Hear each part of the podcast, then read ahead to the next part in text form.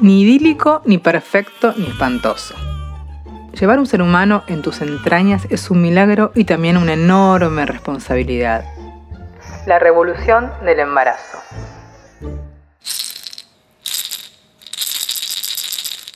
Amo este tema, desde que era chica, cuando todavía era una nena y jugaba que estaba embarazada y a que paría. Sí, sí, porque yo paría. La partera era mi amiga Luciana, mi amiga del jardín de infantes, y era todo muy dramático. No sé por qué. Tenía demasiadas telenovelas encima, me parece. Porque parir es un acto sublime que desborda amor, placer, dolor, emociones nunca antes vividas. Claro, también es una experiencia disruptiva. Depende de cuán consciente estés y del médico que te toque. Que nunca más quieras parir o que te lleve mucho tiempo querer volver a pasar por esta experiencia. Si todavía no pasaste por este milagro y tenés ganas de ser madre, te recomiendo que investigues mucho el campo obstétrico. Es decir, asesórate muy bien a la hora de elegir un médico para que te acompañe durante el embarazo y luego en el parto. No te quedes con el primero. Hacé una especie de casting. Porque el médico que elijas puede ayudarte a que tengas el parto que soñaste o te puede arruinar el mejor día de tu vida. Si sos de las que querés parir en tu casa, igual te recomiendo que sigas escuchando este episodio. ¿Por dónde empiezo? No quiero ser muy autorreferencial, pero no puedo dejar de hablar de mis embarazos y de mis partos. Viví de todo, mala praxis y momentos de una felicidad nunca antes sentida. Les adelanto que voy a contarles un poco de lo vivido y lo voy a mechar con información más científica para que se lleven un buen mix. Mi pasión por este tema definitivamente se acentuó en mi primer embarazo. Tenía 25 años y cuando me enteré que iba a ser mamá, casi me muero de un shock emocional tenía pánico. Cuando vi las dos rayitas del Evatest, que era positivo, me quedé muda. Después no podía hilar dos vocales seguidas. Comencé a tartamudear, a temblar. Claramente no lo esperaba. No. No podía creer que adentro mío había un bebé, porque toda la vida crecí escuchando a los médicos decirme que como tenía ovarios poliquísticos, me tendrían que operar para poder gestar. Así que recibí la noticia con pánico. Los ocho, ocho EVA-test que me hice de manera compulsiva dieron el mismo resultado hasta que me fui a hacer un análisis de sangre y luego una ecografía. El médico determinó que no estaba embarazada. El embarazo se detuvo. Me aseguró, él que era mi ginecólogo, y luego me derivó a una obstetra de su confianza para que me hiciera un legrado. Un legrado es cuando te sacan al embrión supuestamente muerto. Sandra, la médica en cuestión, me hizo una ecografía y reconfirmó el diagnóstico de su colega. Me dijo, se detuvo, mamita, pero quédate tranquila que vas a volver a quedar embarazada. Acto seguido, me dio una orden para hacerme los prequirúrgicos para luego hacerme el legrado y sacarme el embrión que no había llegado a desarrollarse. Eso me dijo. Fui a una reconocida clínica del barrio porteño de La Recoleta con mi pareja y unos tíos no quise avisarle a mis padres porque ya tenían bastante con la enfermedad de mi hermana y tenía miedo que se murieran del susto. Me aplicaron una sedación suave y antes de dormirme sentí la cureta de la obstetra raspando mi útero. Nunca me voy a olvidar de esa sensación. Volví a mi casa y tal como me había dicho el médico, sangré a mares, pero a mares, por varios días. Sangré y sangré. También lloré mucho. Mi cabeza era un coinor non-stop normalmente Imagínate en esa situación. Semanas después se me ocurrió que sería precavido hacerme una ecografía para chequear de que no hubiesen quedado restos de placenta en el útero. La fui a ver a Sandra, la obstetra, y le pedí una orden médica. Me miró como si estuviese loca.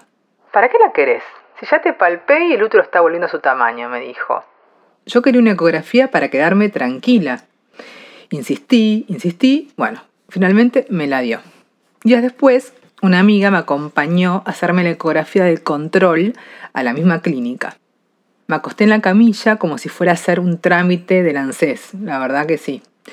El ecografista colocó el rodillo sobre mi vientre y ahí nomás le vomité todo lo que me había pasado. Me sacaron un bebé, le dije. A lo cual él me respondió. ¿No te ves más gorda? Estás embarazada. embarazada, embarazada, embarazada. bueno, imagínense todo lo que me pasó. Pegué un salto de la camilla, cual Nadia Comaneci, y salí corriendo por los pasillos. Mi amiga corría detrás de mí. Me gritaba que, frenara, que frenara, que, que, que me iba a caer porque yo corría sin parar. Usurpé un escritorio vacío del sector de atención al cliente y lo llamé a mi marido, ¿no? al padre de la criatura. Estaba tan alterada, tan alterada, que apenas me pudo comprender. Y me dijo, entendiste mal. Como siempre, yo entiendo todo mal. Mi amiga me sacó el teléfono a mí y le explicó lo que yo no pude. Le explicó que estaba embarazada del mismo bebé que me habían intentado raspar semanas atrás. Tenía 24 años y Diego, mi pareja, era mi segundo novio. Yo estaba más para subirme un avión y recorrer India que para cambiar pañales. Esa tarde el pánico y la incertidumbre me abrazaron fuerte, fuerte. ¿Qué hacemos? le preguntaba mientras caminábamos toda la avenida Santa Fe hasta Retiro sin un rumbo concreto. Con los meses, mucha psicoterapia y amor de por medio, la idea de la maternidad se me fue acomodando, pero me costó mucho. Creo que tuve el embarazo más corto de la historia. Cuando me enteré que estaba embarazada de Santino, me quedaban solo cinco meses de gestación. Cinco meses para asimilar que mi vida cambiaría para siempre. Cinco meses para trabajar al estajo en mi primer trabajo de periodista y así poder mantener el trabajo que tanto había soñado. Cinco meses para buscar una casa más grande. Ya teníamos a Juan, el hijo de mi pareja, que tenía cinco años. Y yo vislumbraba que siendo cuatro personas en dos ambientes, la pareja iba a durar dos días. Vértigo, paranoia, desesperación. Bueno, todo mal. Mis viejos estaban perseguidos con la idea de que su primer nieto nacería deforme, producto del grado mal hecho. Mi papá, fatalista como yo, o mejor dicho, yo fatalista como él, me llevó a consultar con una eminencia obstétrica y cuando nos dijo que estaba todo bien, respiró. Yo estaba más confiada, creía en un poder divino que me protegía de todo. Mi embarazo era realmente un milagro. Con mi panzota a cuestas conseguí mi primer trabajo de periodista en la revista que yo soñaba. Me explotaban bastante, pero yo estaba tan feliz. Llegué al parto con el teclado debajo del brazo, trabajando 14 horas por día, cerrando una revista a las 7 de la mañana. Los tres últimos días tuve que hacer reposo porque la presión se me había disparado. Nada grave para la soledad de aquella época. En el proceso me acompañó un médico al que siempre recordaré con mucho afecto, aunque me hizo una maniobra bastante peligrosa que yo obvio desconocía, que es la de Christeller. Es aquella en la que se ejerce presión sobre el abdomen de la madre, el fondo del útero, para conseguir que el bebé salga o como mínimo llegar a la coronación, es decir, que asome la cabeza. Yo era un ignorante total y me entregué. Mientras yo pujaba, mi pareja pedía anestesia, me anestesista porque se moría de un dolor de muela un desubicado. Siempre mis partos me sacan el protagonismo. Ya les voy a contar más adelante porque es realmente muy triste. Santino nació radiante, perfecto, hermoso, con forceps. Nadie respetó la hora sagrada, pero yo tampoco sabía de la importancia que el bebé y la mamá no se separaran durante los primeros 60 minutos. Santino nació de milagro, en perfectas condiciones de salud, y fue durante 10 años el rey de la familia. Hoy es un adolescente bastante rebelde de 21 años. Evidentemente algo pasó con toda esa experiencia, porque me tomé 10 años en volver a querer ser madre. Tema aparte de las preguntas densas de la gente, ¿no? ¿Por qué no tenés otro? ¿Lo vas a dejar solito? Ay Dios, cómo me rompían los quinotos con esos comentarios. Primero Santino tenía a su hermano Juan, Segundo, yo no tengo hijos para no dejarlos solos. Tengo hijos porque los deseo y punto, o no los tengo porque no los deseo, como cualquier otra mujer. Claramente tenía miedo, eh, pánico inconsciente de que algo saliera mal. Y sin querer queriendo, volví a quedar embarazada. Eran tiempos convulsivos en mi vida y no tuve tiempo para pensar ni indagar demasiado. Trabajaba en otra editorial en la cual no estaba muy cómoda y cuando el obstetra, al cual apodan el loco, sí, sí, el loco, me dijo que tenía un hematoma en la placenta y que lo mejor era que hiciera reposo, toqué el paraíso con las manos, porque sabía que no implicaba un riesgo para el embarazo. No soy tan irresponsable. Seguí trabajando, pero desde mi casa. El loco no me caía particularmente bien, pero me extendía los certificados de reposo y yo era feliz de poder quedarme en casa con Santino y de empollar a mi bebé como no había podido hacerlo con Santi. Nunca me imaginé que este médico formaba parte de aquellos profesionales de la salud que acomodan los partos de sus pacientes según su conveniencia. Me citó un 29 de septiembre, cerca de mi fecha probable de parto, en un hospital de la capital federal de origen germánico muy conocido. para hacerme tacto. Estaba de 38 semanas y determinó que había riesgo de vida para el bebé y que me tenía que quedar internada para comenzar un goteo, que luego me llevaría una cesárea innecesaria. Mejor quédate acá. Sí, sí, porque vivís lejos y no quiero que tengas al chico en el peaje. Me retó porque no dilataba y me dijo que ya era una madre añosa, porque tenía 36 años. Yo creo que lo tenía todo programado, porque me había dicho que me llevara el bolso. Una vez más me entregué. No tenía idea de lo que era una cesárea, hasta que me ingresaron al quirófano y me quedé sola con un montón de gente que desconocía. En un chapón enorme de acero veía un reflejo difuso de mi estómago completamente abierto. ¿Cómo transmitirles el miedo que me recorría por todo el cuerpo? Recé durante toda la operación mientras el equipo médico hablaba de fútbol y de comida. Estallé de amor cuando me entregaron a Vittorio, pero se lo llevaron tan rápido que me largué a llorar como un bebé mientras un asistente me decía, Con la costura que te estoy haciendo vas a quedar impecable para ponerte la bikini en el verano. Imagínense si una madre que acaba de parir le puede interesar la cicatriz para la bikini. Nadie me advirtió de los dolores infernales que sentiría una vez que se fuera el efecto de la anestesia. La humillación de que me tuvieran que acompañar dos enfermeras al baño, el no poder hablar por dos días, ni expresarme verbalmente para no generar gases, ni poder dormir por los dolores producidos por los órganos que se estaban reacomodando, todo era una pesadilla. Estaba sacada del dolor y del cansancio. Y para colmo, mi pareja, mi amor, roncaba y mucho. Así que lo mandé a dormir al auto. Odié a las enfermeras que no me querían dar más calmantes y mucho más odié a mi obstetra por someterme a una cesárea innecesaria en la semana 38. Mucho tiempo después de esta experiencia, luminosa, luminosa de todas maneras, porque me trajo el ser más dulce y compañero de la tierra, caí en la cuenta de la mala práctica a la que fui sometida. Me hago cargo de mi comodidad al no querer buscar otra obstetra durante mi embarazo, ¿no? Porque yo ya advertía que el loco no estaba con ganas de acompañar partos. Él fue muy claro, ¿eh? me lo dijo en su consultorio. Odio a las embarazadas. Y yo, como no tenía conciencia de lo que se me venía, ni energía para hacer casting de obstetras, me quedé con el loco.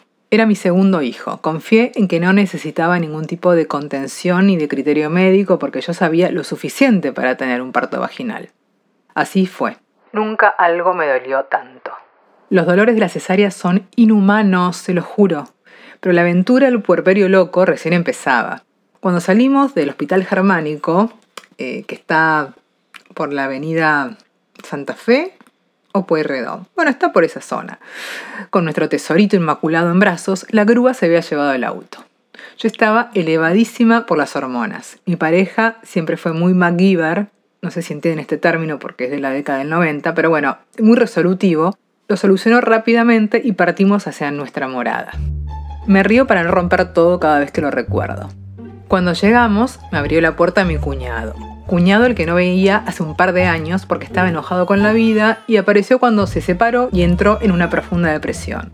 Con ayuda de mi pareja, abro un paréntesis para contarles que mientras yo estaba internada, Diego lo ayudó a mudarse a, mi casa, también ayudó a mis viejos a mudarse a otra casa, todo justo ese fin de semana que yo acababa de parir. Todos muy oportunos, ¿no? Bueno, los astros claramente no estaban de mi lado.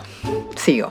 Abro la puerta de mi casa, bebé en brazos, sin dormir, la herida de la cesárea que me permitía caminar tanto como una persona que le acababa de aplastar un camión, y con un marido que ante cada emoción fuerte se le endurece la espalda y la cintura.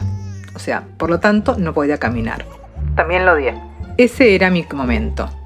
Capítulo aparte. Padre y madre que estaban muy ocupados con su mudanza. Padre y madre habían sido notificados un mes atrás que mi fecha probable de parto era justamente para ese fin de semana pero la mudanza fue más importante. Bueno, ubican mi situación, ubican el puerperio. No saben lo que me costó no caer en las garras de la industria farmacéutica para no tomarme todos los antidepresivos y ansiolíticos que realmente necesité. Podría haberlo hecho y no le causaba daño a mi bebé, pero no tenía resto para informarme. Mi cuñado estuvo instalado en casa durante dos meses, durmiendo en un sillón en el living. Solía dejar la taza de Nesquik pegada al cemento alisado. Jugaba a la PlayStation con Santino todo el día y como digo no podía caminar y yo tampoco, nos hacía de chofer. Por momentos agradecía que estuviera. Somos muy pocos en la familia, pero por otros momentos realmente me quería morir y quería matar. Mi casa era un caos. Convivíamos con un albañil que estaba construyendo una habitación desde hacía seis meses. Por supuesto, el tipo venía cuando quería y un par de veces, es más, se lo dejé a Vittorio a su cuidado para poder ir al baño. La persona que me ayudaba en casa había renunciado a los tres días de mi parto. La familia, bien gracias. Todos los muebles de mi cuñado estuvieron durante dos meses abarrotados en mi hermosa galería y nosotros que no manejamos el sentido del timing, nos había ocurrido alquilar nuestro jardín para ganarnos unos pesos extras a una provincia para guardarles unas bicicletas. Así vivimos durante dos meses, los dos primeros meses de Vittorio. Yo no sé cómo no llegamos al divorcio. Tanto mi pareja como yo somos trabajadores independientes y como digo casi no podía caminar, no trabajaba. Puérpera y sin contención empecé a angustiarme, angustiarme feo, a sentirme como me imagino que se habrá sentido mi bisabuela durante la guerra civil en España. Nos vamos a morir de hambre, pensaba. No puede haber otra cosa que Diego en silla de ruedas, a mi cuñado tirado en el sillón y todos pasando hambre.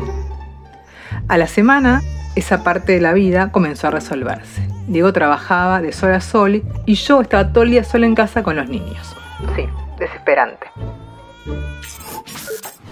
Pasaron crisis, tormentas y salidas del sol. Pasaron seis años y después de que un embarazo no prosperara, a los tres meses, sí, a los tres meses, ¿eh? Y con 42 años volví a quedar embarazada. Nuevamente entré en shock. Sí, no lo podía creer.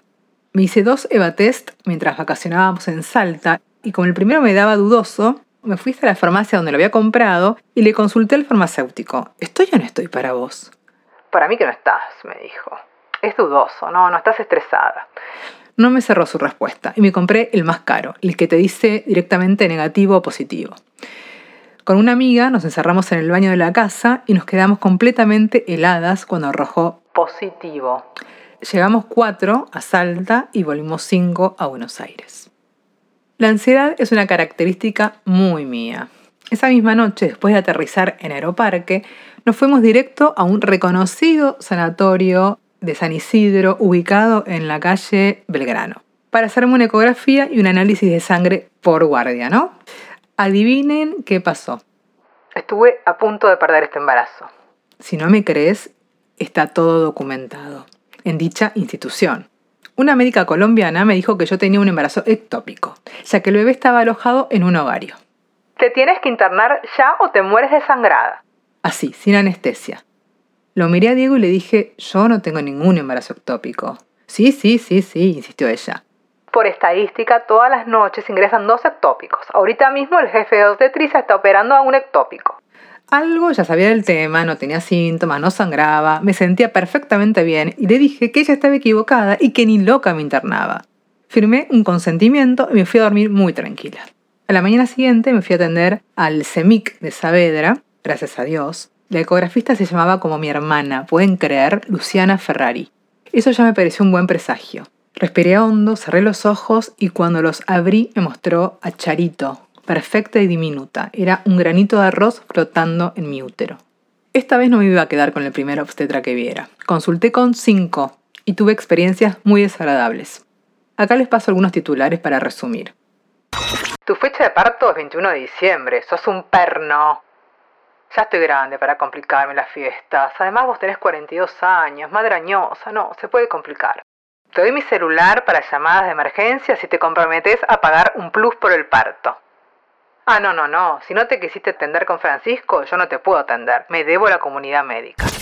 Se lo juro por mis hijos que esto es real y está resumido porque da para un libro. Es más, me reuní con los directivos de de este sanatorio de San Isidro para que me explicaran cómo una obstetra de su plantel casi me manda a hacer un aborto. Me dijeron que seguramente yo la había malinterpretado. No sé, será por el idioma, no, no entiendo. Eran cuatro médicos contra mí y mi panza.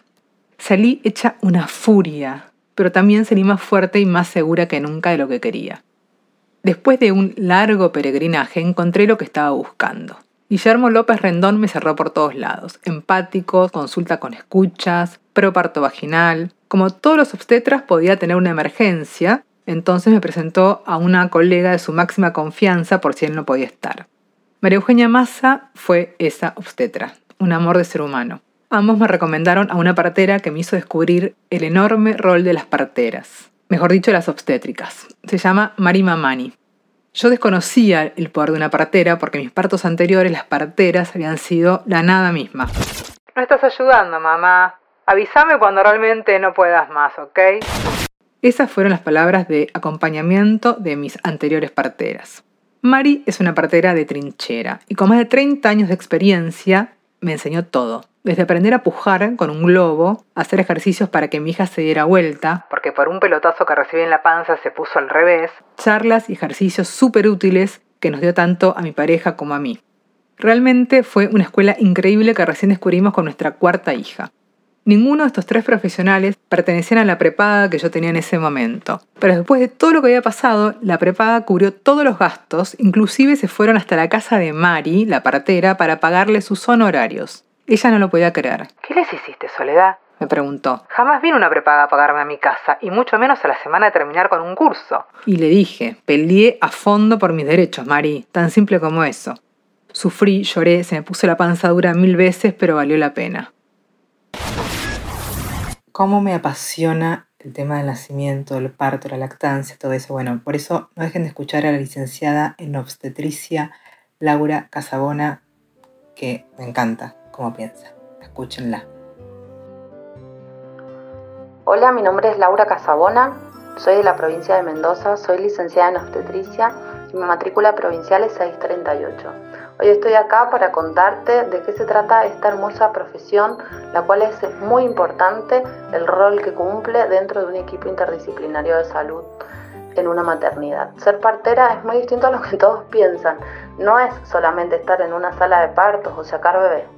Ser partera es observar el curso normal del embarazo, es tener las palabras justas en el momento exacto, es empoderar a una mujer devolviéndole la confianza y la seguridad en sí misma, es admirar el cuerpo femenino. Ser partera es ser facilitadoras de que una mujer poderosa traiga a su bebé al mundo y devolverlo inmediatamente a sus brazos, teniendo en cuenta el entorno, la intimidad, las decisiones y los derechos. Ser partera es saber observar en silencio cada detalle de actuar solamente cuando sea necesario. Es manejarnos con solidaridad, sororidad y empatía. Cada nacimiento es único y irrepetible. Por eso es que debemos acompañar con respeto y amor a cada familia. Vos puedes hacer valer tus derechos. No te pierdas el próximo episodio que te cuento los frutos de la lucha contra el sistema. Si te gustó este episodio, por favor compartilo. Dale un like y déjame tus comentarios en mi Instagram, arroba soleferrari-periodista. En Twitter, FerrariSole1, en mi fanpage de Facebook, El Negocio de la Salud. También puedes unirte a mi canal de Telegram, Sole Ferrari barra El Negocio de la Salud, donde comparto papers, videos y artículos periodísticos. Ah, y me ayudarías un montón a crecer en Spotify si le das 5 estrellitas a este episodio. Gracias.